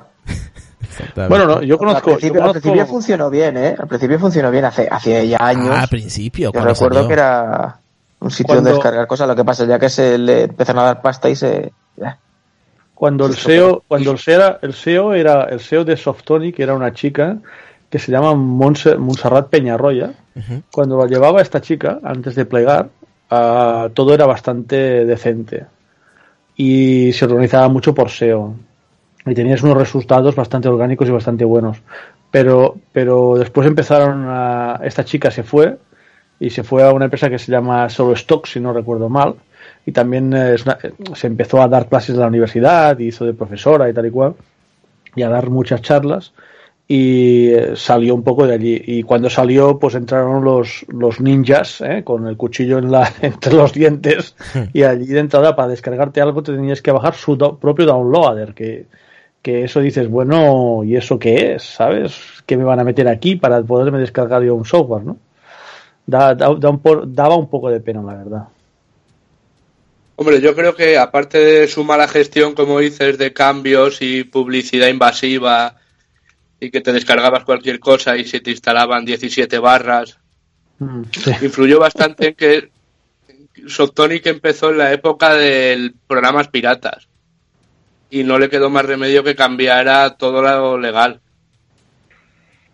Claro. es Sí, que- pero cuando ves cómo trabajaba, cuando ves cómo trabajaban el SEO en Softonic en su momento, hostia, yo para mí que hace muchos años que me dedico también al tema de posicionamiento, coño, ah, veías cosas allí que se aplicaban que eran súper innovadoras y por tanto sabían hacer muy bien las cosas, ¿eh? muy Sí, bien las te- cosas. ¿eh? Eso es verdad, porque cuando yo buscaba un programa web, cuando tenía yo, yo qué sé, 13 años, 14 años, eh, buscaba un programilla ahí para Windows Pirata y lo primero que me sol- sol- soltaba era Softonic. Primero, siempre Softonic estaba adelante. ¿Y oyes, ¿Y oyes alguna conferencia de Montserrat Peñarroya cuando, cuando explica técnicas de SEO y posicionamiento y tal? Y es una tía que desde hace 15 años que la sigo ah, ha ido evolucionando, evolucionando, evolucionando hasta un punto que ahora cuando la oyes piensas, joder, tío, esta tía es un gurú, un gurú de los, de los gurús, ¿no? Y es porque ya desde, desde hace muchos años ah, sabía hacer las cosas y sabía hacer las cosas. Lo que pasa es que después, evidentemente, las personas son de quita y pon. Y cuando te vas de un sitio, pues dejas de hacer las cosas de esa manera, entra otro y las hace de otra forma, ¿no? Y aquí fue la gran debacle porque Softonic fue una de las, una de las ah, páginas web penalizadas por, ah, por tener un SEO Black Hat que, le costó hundirse en la miseria en las, en las posiciones de Google y, le costó hacer una limpieza de plantilla de 50 personas o más, ahora no recuerdo el número exacto, por culpa de, de un posicionamiento, porque Google sacó un algoritmo nuevo y, y y aquello que se interpretaba de una forma buena, mañana se interpreta de una forma que no es buena para Google y te hunde en la miseria, ¿sabes? Y yo la última noticia que tuve de Softonic es que hicieron un ERE. Sí, exacto. Bueno, por culpa de. Pero el ERE, el ERE, el ERE lo, lo mandó Google. Porque lo que hizo fue cambiar el algoritmo. Y les jodió de tal manera que tuvieron que hacer un ERE. Joder. Lo que uno se Hostia. llega a enterar, eh. A ver, ¿cómo podemos cuidar nuestra Raspberry Pi, chicos? Para ir acabando el podcast y cerrando el episodio de hoy. Pues, ¿cómo podemos, aparte de lo que ha dicho nuestro compañero Ángel de UGeek, qué podemos hacer? Aparte de, mm, creo que algo tú dijiste al principio, Alex, como el cambiar el usuario, la contraseña, pero se puede aplicar otro tipo de seguridad en la Raspberry Pi aparte de cambiar el usuario y la contraseña. Bueno, nuestro amigo de Yugi, que por cierto le saludo desde aquí, si nos escucha, ah, lo ha indicado perfectamente. Y lo he indicado yo también al principio de- de- del podcast, ¿no? Miguel iba ya un poquito más para allá y daba más cosas a hacer, ¿no? Pero la primera es usuario y contraseña por origen, cambiarlo. Y luego, si quieres incrementar la seguridad con los consejos que nos ha dado antes Miguel, pues evidentemente muchísimo mejor, ¿no? Porque la dificultad que le pones a un hacker cuando intenta realizar fuerza bruta, si, si vas espaciando cada vez más los intentos, etcétera, etcétera, pues claro, haces que en el tiempo sea im- imposible y muy, impro- muy improbable de que consiga ah, descifrarte la contraseña por fuerza bruta. Miguel. Así está por ahí. Miguel no está. Eh, ah, ¿Dónde está el pobre Miguel? Eh, ya. Ahora sí. Yo tengo una lista como de cuatro o cinco cambios que suelo realizar cuando quiero conectarme a la Raspberry por SSH. A ver, cuéntanos un poquito. Más normal de conexión. Cántanosla, va, cántanosla, que estamos deseando oírla. Vale, pues mira, la primera, como habéis dicho, usuarios y contraseña. Quitar el, por defecto el usuario root, que es el usuario de administrador en Linux. Y si no es necesario, no tener ninguna cuenta de administrador que pueda acceder por SSH. Luego, por ejemplo, limitar el, el como hemos dicho antes, el número de intentos de inicio de sesión. Si has fallado la contraseña más de dos, tres veces seguidas, Que pues que te agregue una lista negra y no te deje entrar. Joder. Luego, por ejemplo, el número de sesiones máximas activas. Si solo lo vas a usar tú, pues con una de sobra. No necesitas tener dos sesiones por SSH. Y ahí creas un agujero de seguridad, claro. No, una, no, allí, la- agujero no. La opción a que haya uno más conectado. Claro. Oye, pero una consulta, ¿no? Mm, Porque yo siempre os escucho hablar de bueno, consulta y duda mía, ¿no?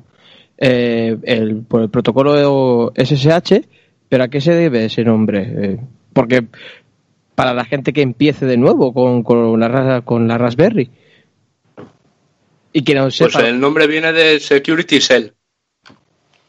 La concha segura. Es, es como, es como si te. es la concha de tu madre, pero segura. Eso en Latinoamérica suena muy fuerte, ¿eh? que lo sepas. Eh, exactamente. Mm, Pero esa, segu- esa es segura, porque es Security Shell, es la concha segura. Ah, Sí, sí, sí, pero mm, exactamente la cocha en muchos sitios de Latinoamérica es son partes muy bajas. Exacto. Y te queda una última, Miguel. Sí, pues una de ellas, la principal es cambiar el puerto. El puerto por defecto de la conexión de SSH es el 22 y hay miles de escáneres de todos los países del mundo que escanean Internet en busca de los puertos por defectos más comunes. ¿Y cómo podemos cambiar los puertos en una Raspberry Pi? Pues cuando generamos un servidor SSH hay un archivo de configuración que tiene unas pocas líneas que añadimos o modificamos. Unas pocas líneas que son incomprensibles para mucha gente, ¿eh? Pero que, que sí, ¿eh? lo puedes cambiar. No, es, es relativamente fácil, ¿eh? está muy bien comentado y muy bien documentado el fichero. Pero igualmente, aunque como has comentado tú, Alex, que mucha gente no entiende, para una persona que entra de nuevo, yo, por, por la gente que vaya a entrar de nuevo, por la curiosidad y tal, eh, podría buscarlo en algún sitio, hay algún sitio, alguna página específica, hasta incluso la misma de Raspberry, que te diga cómo puedes cambiarlo copi- haciendo un copy-paste. Hay 23.000 sitios en internet que te dirán cómo, cómo cambiar. No, con un copy y paste no.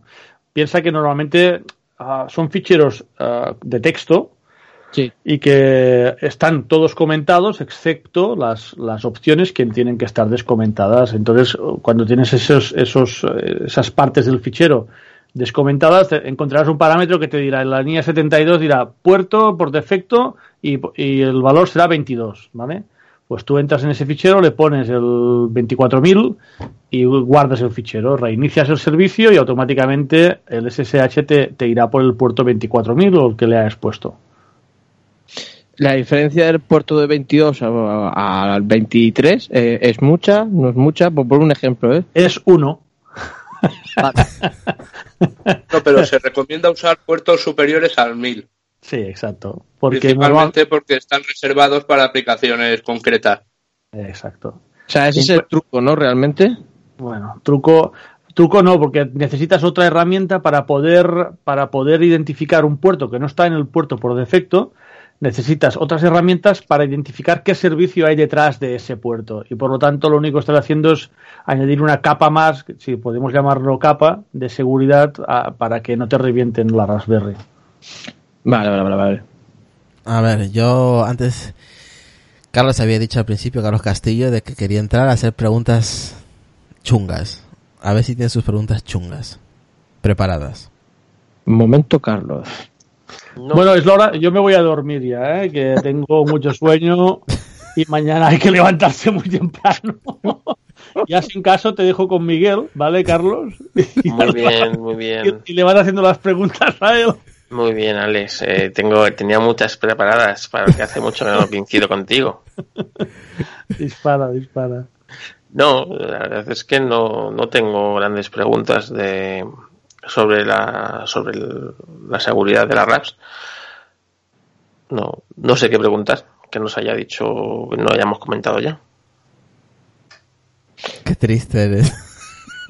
No, hay, hay- lo, que- lo que ha comentado, lo que ha comentado Miguel es, es las- los cinco puntos estos que nos ha aconsejado Miguel, creo que son muy importantes. Ah, Sí. ah, sobre todo, sobre todo ah, la, última que, que- que ha comentado, que es el tema de los puertos que estábamos comentando. Eso es importante es- para cualquier ordenador.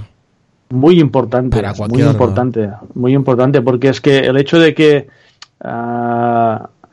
piensa que hay servicios, ah, Miguel lo conocerá perfectamente, que es Shodan, no sé si lo conoces, ¿verdad, Miguel Shodan? el buscador Sí, de sí. servicios, el buscador de servicios por excelencia, ¿no? Hay más, ¿no? Pero es que hay miles de máquinas que se pasan el día ah, buscando los puertos e intentando identificar qué hay detrás de ese puerto y para que sea tan fácil para un hacker como entrar en el buscador de Shodan y decir, bueno, quiero los puertos que sean ah, identificados como 22 de la versión no sé qué, eh, porque sé que son vulnerables con este exploit, ¿no? Y el hecho de, el simple hecho de cambiar esos puertos de situación, ah, evidentemente también te puede dificultar a ti a la hora de configurar tu máquina, pues de que te tienes que estar una mañana más intentando hacer esos pequeños cambios y averiguar cómo se hacen, sobre todo si no sabes cómo se hacen, las primeras veces pues cuesta más, pero que, que en un futuro te va a recompensar porque esos buscadores que van IP por IP buscando servicios eh, detrás, pues seguramente les, les dificultas muchísimo más el trabajo y por lo tanto tendrás muchas menos probabilidades de que seas atacado por fuerza bruta o que seas atacado por unas series de explot que muchas veces no es que haya un tío detrás, sino que hay, hay un script que va haciendo, ejecutando, ejecutando, ejecutando, ejecutando y, y que al final, pues de, de un millón de máquinas que prueba, pues encuentra 100 que son vulnerables, ¿no? Hombre, ahí este, yo estoy muy de acuerdo contigo, ¿eh? Yo creo que llamé al operador y le dije que cerrara ciertos puertos porque era peligroso también. Hay gente que abre puertos para jugar en red, pero hay otros puertos que hay que cerrarlos por seguridad o cambiar los puertos, básicamente. Porque por ahí es por donde normalmente se, se filtran los hackers, por los puertos. Sí, pero, pero esa, esa es la forma más complicada de entrar en una máquina, ¿eh? O sea, esas hay que tener ya cierto nivel para poder entrar por según qué tipo de servicio, uh, porque de entrada primero tienes que saber que ese servicio es ese servicio y qué es lo que está haciendo ese servicio. Si te han cambiado el puerto ya te lo dificulta y aparte tienes que saber qué, qué versión del servicio están usando, si esa versión es vulnerable o no, tienes que saber qué exploit usar para reventar ese, esa, ese, ese puerto o ese servicio, por lo tanto ya se va, el nivel de dificultad va aumentando, va aumentando, va aumentando y, como siempre, como, como os dije en anteriores ocasiones, ¿no? Hay dos formas de, de, hackear. Uh, una es a mamporrillo y decir, voy a hacer un robot que escanee IPs, IPs, IPs, IPs y voy a buscar estas 100 vulnerabilidades más conocidas y voy a ver cuántas, en, un millón de máquinas, cuántas me encuentra y, y, voy a entrar en máquinas que no sé ni qué son, o el tío que se pone a estudiar tu red, se pone a estudiarte tus puertos y que va a por ti. Ese es, ese es el más peligroso, pero ese es el menos, el menos común. Habitual, o el menos habitual. El, el, el, menos común de todos. Eso normalmente lo harán para empresas o cosas así, ¿no? Si quieren sacar algo de la empresa o lo que sea, ¿no?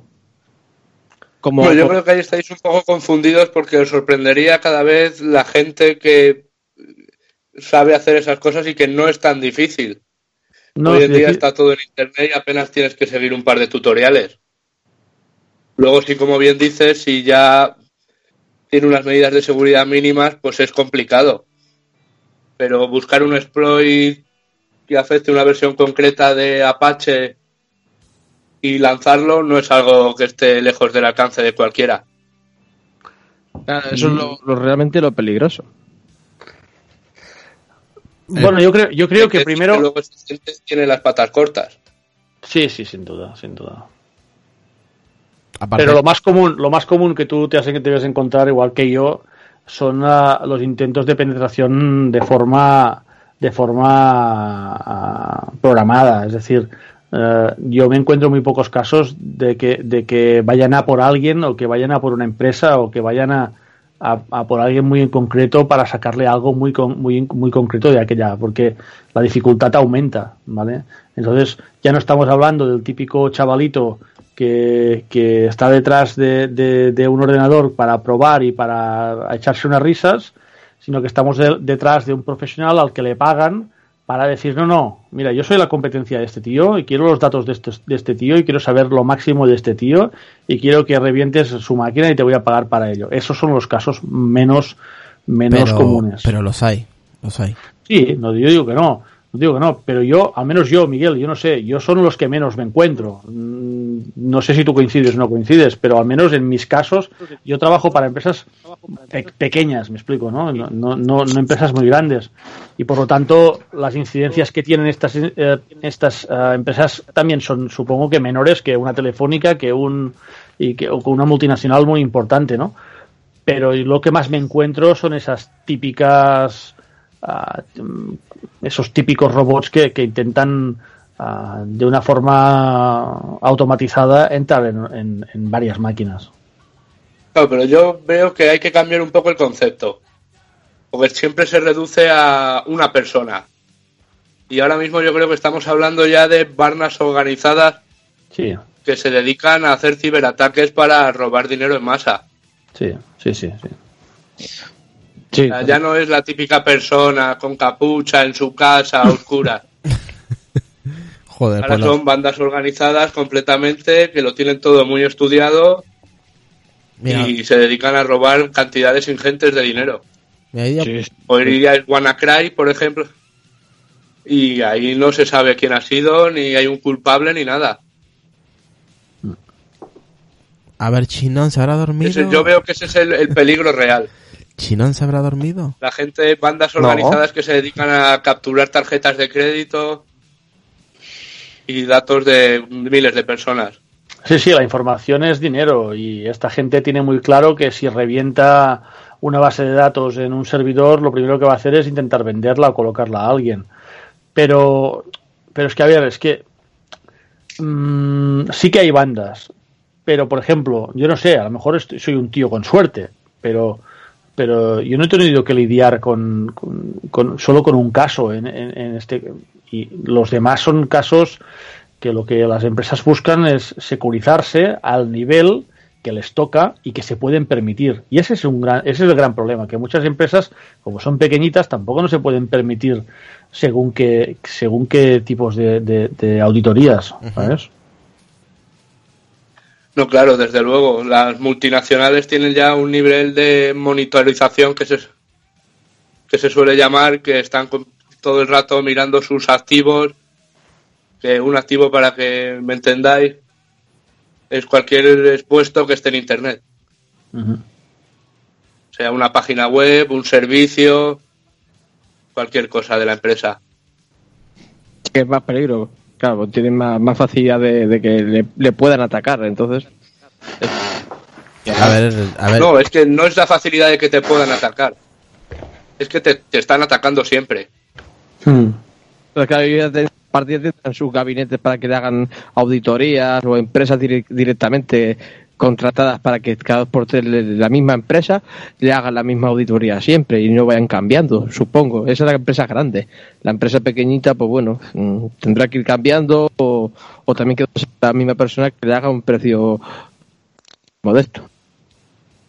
El problema es que la empresa pequeñita lo ve como un gasto. Y Y- es una inversión. Eh, Luego te pasa cualquier cosa y hay muchas empresas pequeñas que han tenido que cerrar. Sí, lo que pasa es eso, el tema de la pequeñita, todo lo que sea eh, de no vender es un gasto, no es una inversión. Se te va el micrófono, Lucas. Que digo, ¿ahora se me escucha? Sí. Que digo que a la empresa pequeñita el problema es que toda cosa que no sea vender al cliente es un gasto. Y en vez de, en vez de una inversión. Pero yo cada vez me encuentro más eh, con este tipo de empresas, ¿eh? También, evidentemente, las buscamos, ¿no? Pero, pero cada vez me encuentro empresas, pequeñas empresas de cuatro personas, de cinco personas, de siete personas, que tienen su pequeño despachito, que tienen sus pequeños servicios, que tienen su NAS, que tienen su, su página web, que tienen sus cositas, ¿vale? Para ir haciendo. Y, y cada vez les preocupa más, más este, este tema, ¿eh?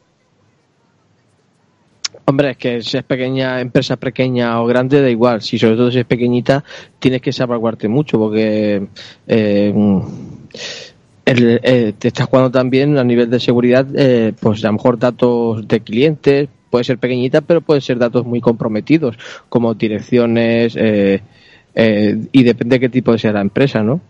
Y más ahora que entra en, en vigor una nueva ley y que, y que las empresas se van a jugar unas multas, eh, en según qué casos, importantísimas, si no recuerdo mal, de hasta el 7% de su facturación. Por lo tanto, ah, hay gente, al menos en mi territorio, al menos en mi territorio, que empieza a ser sensible a este tipo de, de, de gasto, si, si, le quieres llamar gasto, yo para mí es una inversión, ¿no? Pero si, si quieres, eh, son más sensibles a este tipo de gasto para securizar más su empresa porque saben que tarde o temprano, ya sea por ley o ya sea porque tendrán un disgusto, eh, esto les va a acabar costando dinero. Eh, sí, sí, claro, se va a tener que adaptar, sí. A ver, Chinón, ¿qué nos puede comentar de lo que estamos hablando? No, nada, sí, que básicamente lo que estáis diciendo, pues sí, eh, todo, de acuerdo que tampoco tengo nada que añadir de lo que estáis diciendo. Es el tema de la seguridad de las empresas, pues es que, claro, lógicamente depende del volumen que tengas y el volumen que dinero que manejes, así podrás dedicar una partida a ello. Eso, eso está claro. Y cuanto más grande sea la empresa, pues ya incluso tendrá hasta su propio equipo de seguridad, no tendrá que contratarlo de forma externa seguramente. Así que tampoco nada, nada, bajo el sol, yo creo. En esa parte es lo que todos sabemos y creo todos entendemos. Y... Vosotros ya estáis, Miguel, vosotros ya estáis trabajando con, con la GPR o, o, o G, GDPR, perdona.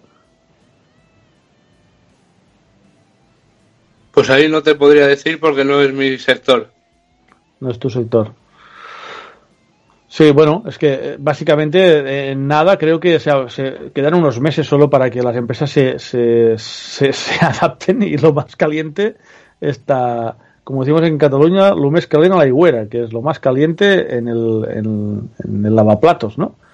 Uh, hay, se, se, van a tener que adaptar todas y cada una de las empresas, porque las que, las que mmm, tengan el riesgo o las que tengan la mala suerte de que les roben los datos, se van a tener que enfrentar a multas uh, importantísimas. Claro. Pues yo eso lo veo bastante bien. Porque durante muchos años las empresas de Internet se han dedicado a almacenar los datos de cualquier forma. Hmm. Datos personales de millones de personas. Telefónica, por ejemplo. Por sí. ejemplo, entre ellas Telefónica tendrá cientos de datos de cada habitante de España. Claro, pero en el caso de Telefónica es más peligroso porque tiene datos bancarios, tiene direcciones, tiene de todo, o sea, y no solo empresas de, de, de consumo energético, gas, luz, eh, agua, todo ese tipo de empresas también tienen que adaptarse, que lo dudo que no estén adaptadas, vamos.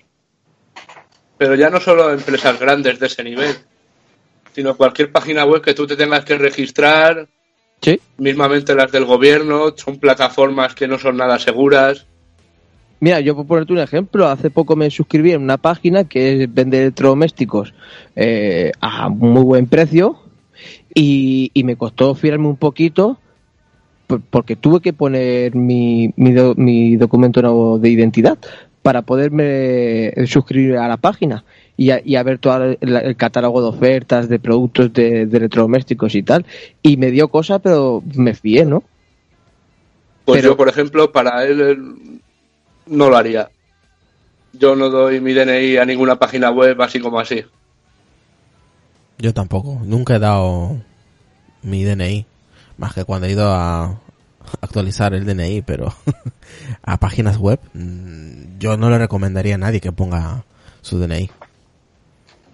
Aunque luego muchas veces da igual porque si estás presentado a cualquier oposición, lo publica el BOE. Sí, en ese aspecto sí, pero si no, si no te estás presentando en ningún sitio y eres un currela más, no tienes por qué poner tu DNI. O sea, y menos para suscribirte en una página web de ofertas. No, es, exactamente, si no te lo pide ni Amazon. por eso te digo. no, es una página web que mm, está bien, pero bueno. El DNI normalmente Yo se me pide... pregunto, ¿qué, ¿qué utilidad necesita esa página web para tener tu DNI almacenado. Ah, déjame que te lo explique, Miguel. Déjame que te lo explique. Ahora te lo explico. Porque yo tengo ese caso. Tengo varios e-commerce y, y, el DNI no es que se, no, es, no es para nada necesario para una venta a un particular. Pero muchas veces, como ese DNI se ha convertido en un CIF y ese particular es autónomo o el tío que te compra lo quiere comprar a nombre de empresa, necesitas tarde o temprano un campo donde poder especificar ese NIF para poder hacer una factura legal a esa empresa o a ese autónomo. Por lo tanto, lo que acaban haciendo mucha gente es decir, hostia, uh, lo pongo opcional, lo pongo obligatorio, de entrada lo tienes que poner. Ahora, no lo pongas obligatorio, porque se entiende de que si no necesitas factura, no pongas el DNI. Pero en el caso de que sí necesites factura porque eres un autónomo o eres una empresa que necesita una factura con su NIF, tengas el campo adecuado para poder uh, registrarlo. Uno de los problemas, justamente, que tiene Amazon es que al no pedirte el NIF, tiene un proceso secundario que cuando ya tienes el pedido en casa puedes solicitar la factura, etcétera, etcétera. Pero mm, la gran mayoría de, de, páginas web, por un tema de simplicidad a la hora de programación y de adaptarse a los módulos que ya existen preprogramados, lo que hacen es simplemente poner como opcional la introducción del, del NIF, aunque lo pongas o no lo pongas. Se sobreentiende que si no lo pones es porque no quieres factura y si lo pones es porque necesitas factura porque eres un autónomo o una empresa. En esta página, en este caso, lo ponía obligatorio. Supongo que sería por lo que cuentas, ¿no? A mi nivel, a mi nivel y a nivel de marketing, yo le diría que no lo ponga nunca obligatorio, nunca lo ponga obligatorio, que lo pongas opcional. Que luego se equivoca y te tiene que pedir una factura, pues bueno, pues que te la pida, te da el NIF y luego tú le haces la factura que tenga que ser. Pero obligatorio yo no lo pondría nunca. Tenía obligatorio el DNI y opcional los datos de empresa. Eso es lo que me extrañaba. De todas maneras, si, si alguna vez te piden un DNI, uh, puedes calcular la letra fácilmente. Le pones 1, 2, 3, 4, 5, 6, 7, 8, 9 y la letra L y a eso ya, te, ya, ya traga, ¿sabes? Por lo tanto, a ver, que hay maneras de saltarse sin dar tampoco el DNI. Lo que pasa es que para mí es un gran error hacer un campo del DNI obligatorio. Hijo puta, también hay forma de saltarse el DNI, qué cabrón. Joder. Claro, ¿dónde lo verifican? Ese es el tema. La verificación del DNI es un, es un algoritmo. Ahora no, no, lo recuerdo muy bien, pero lo estudié hace tiempo y creo que es el primer número por 9, el, el segundo por 7, el tercero por 9, por 7. La, la, la, la, letra la puedes calcular tú con los números. Sí, la calcula. Es un algoritmo que luego haces un XOR, XOR, me parece que es, y te da un número, que ese número es la, la letra del abecedario, y, y luego pues es, es, es Joder, muy sencillo muy calcular la letra. Curioso, ¿eh? Yo no sabía que se podía hacer eso, tío. Mira, una cosa nueva Sí. que se... Eso De es hecho, te dan un DNI sin la letra y la letra la calculas tú si quieres. Joder. Sí, claro, de hecho tienes el propio algoritmo para descargar en alguna página de la administración. Aquí Para dice, ir a tu página web o lo que quieras. aquí dice Pablo Villar en el chat de Telegram, dice, eh, lo hice en Python y es muy simple. Hmm. Sí, es un algoritmo bastante simple. Oli. Me ha dejado flipado. Una cosa más que sabemos, tío. Aquí es así, aquí se aprende uno tonterías y cosas interesantes. Es.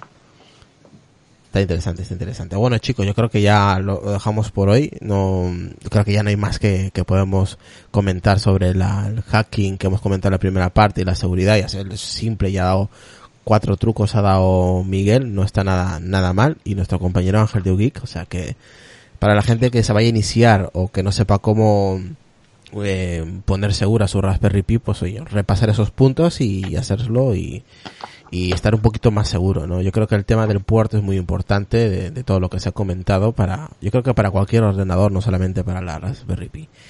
Así que vamos despidiendo a los compañeros, vamos con Chinon y que nos diga su podcast, últimos comentarios y red social. Bueno, pues nada, pues un placer haber estado aquí con vosotros otro jueves y nada, eh, red social, lo único que utilizo es Twitter, que soy arroba chinom, como chino con una M al final, y podcast, nada, ahora que tengo un rato y por aquí por Apelianos.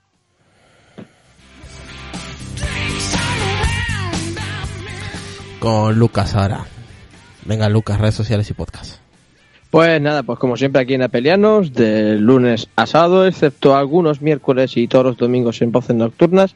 Y también, eh, bueno, hay pedidos music. Y en, en, los sábados mando yo, que mando yo que manda Sonia. Y bien tempranito de la madrugada del sábado, 12.30 de la noche, en el borde de la cama. Y a nuestro compañero Alex, desde también desde Barcelona. Sí, red... soy Alex, ese soy yo. Alex Rubio. Y, sí, Alex Rubio, y me podéis encontrar mm, atareado siempre. mi, mi, Mi Oye, el- cuenta el- de Twitter el- es, es a rubioc Sí. y allí intento comentar lo que me sale de las pelotas, Eh, porque al final Es tu Twitter personal, puedes comentar que sacar el huevo. es mi Twitter personal y hago lo que me da la gana. ¿Tu página web? ¿Tienes página web? Venga, comenta un Bueno, tengo, ah, claro, ¿qué quieres? ¿Que los 129 dominios o quieres solo uno? página. No, solo uno, joder. No sé, yo qué sé. Ah, Venga, venga, dale un poquito de publicidad a tu empresa, joder. No quiero, no me gusta hacer publicidad. Joder. Una cosa se tiene que separar de la otra, no. Ya está bien, demasiada información ya he dado. Mi Twitter. Oye, el próximo jueves tenemos un programón, ¿no? Que te comenté. Ayer creo fue.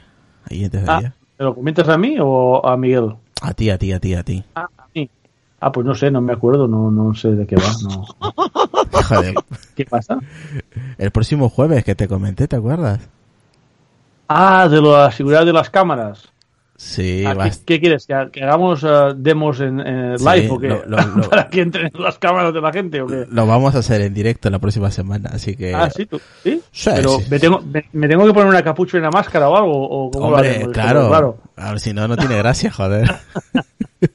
no, no, la próxima semana en programón eh, va a estar Josan también, va a estar Decar, si no recuerdo mal, y seguramente que estará aquí Chinón y Carlos y nuestro Yo compañero... no te, no te prometo nada, pero intentaré estar. ¿vale? Hombre, ya eso ya se sabe. Pero bueno, ya sabes que estás invitado, este es tu podcast, así que si estás libre ese día, pues para la próxima semana toca un... Es muy curioso ese, pro- ese, ese episodio que vamos a hacer la otra semana, muy curioso. Así que nada, vámonos con nuestro invitado Miguel, así que deje sus redes sociales, podcast y últimos comentarios. A ver qué le ha parecido el episodio de hoy.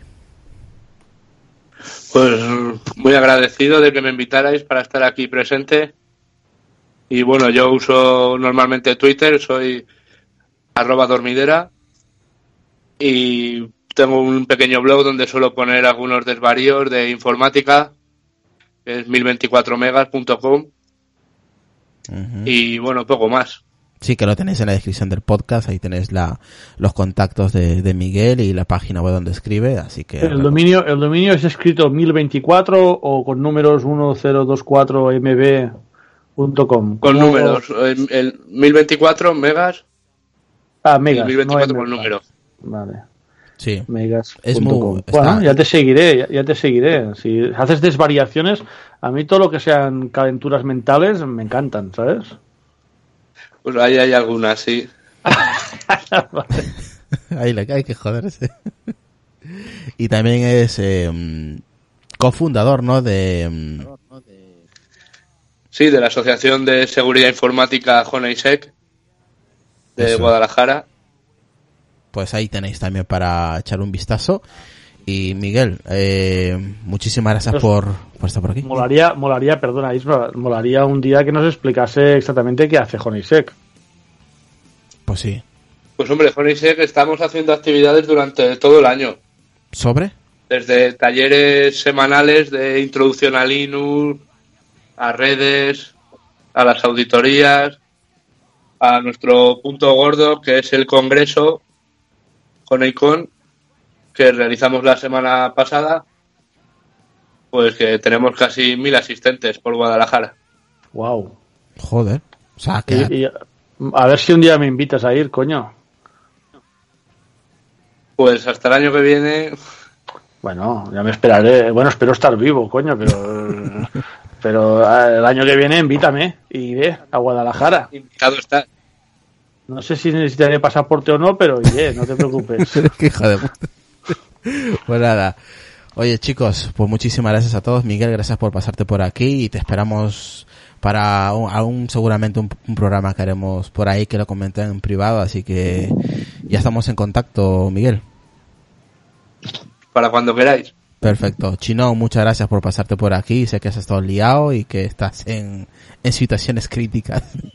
Nada, nada, a vosotros. no, yo encantado. Yo lo siento no haber tenido un poco más de tiempo, pero es que hoy me pilláis un poco regular, sí. Nada, Si nada. te ahora, te voy a, ahora te voy a mandar una foto con lo que he hecho el, el programa. Me vas a echar del grupo, de todo. Joder. Vale. no me quiero imaginar, no me quiero imaginar. No, supongo, supongo que es una caricatura, ¿no? Del peinado nuevo que lleva, nos lleva Israel, ¿no? No seas cabrón tú. No, no. Oye, que Eso, eso. Est- estamos, estamos en directo, Ale- Alex. No Ya, sí. Es verdad, aún no estamos Ya, por muteados, eso. no podemos ponerlo a parir. Ah, aún no, espérate. Mutea No, que lo pongo a parir, pero rápido. Sí, pero luego no, luego no me avisan y salgo cantando, ¿sabes? O sea, que déjate. Sí, sí, sí. Pues nada, chicos, un placer. Los espero el próximo jueves y que el próximo jueves nos espera un programa sobre videovigilancias, pero vamos a ir muy a fondo con ese tema. Así que los esperamos el próximo jueves con, con más, más podcast y ya sabéis, eh, aquí al viernes, sábado, lo de siempre. Chicos, de nuevo, muchas gracias por vuestro tiempo y nada, buena info. Ha estado muy entretenido esta hora y cuarenta, casi dos horas, así que los, nos vemos próximamente. Chao. Hasta luego, un saludo. Chao, gente. Hasta luego.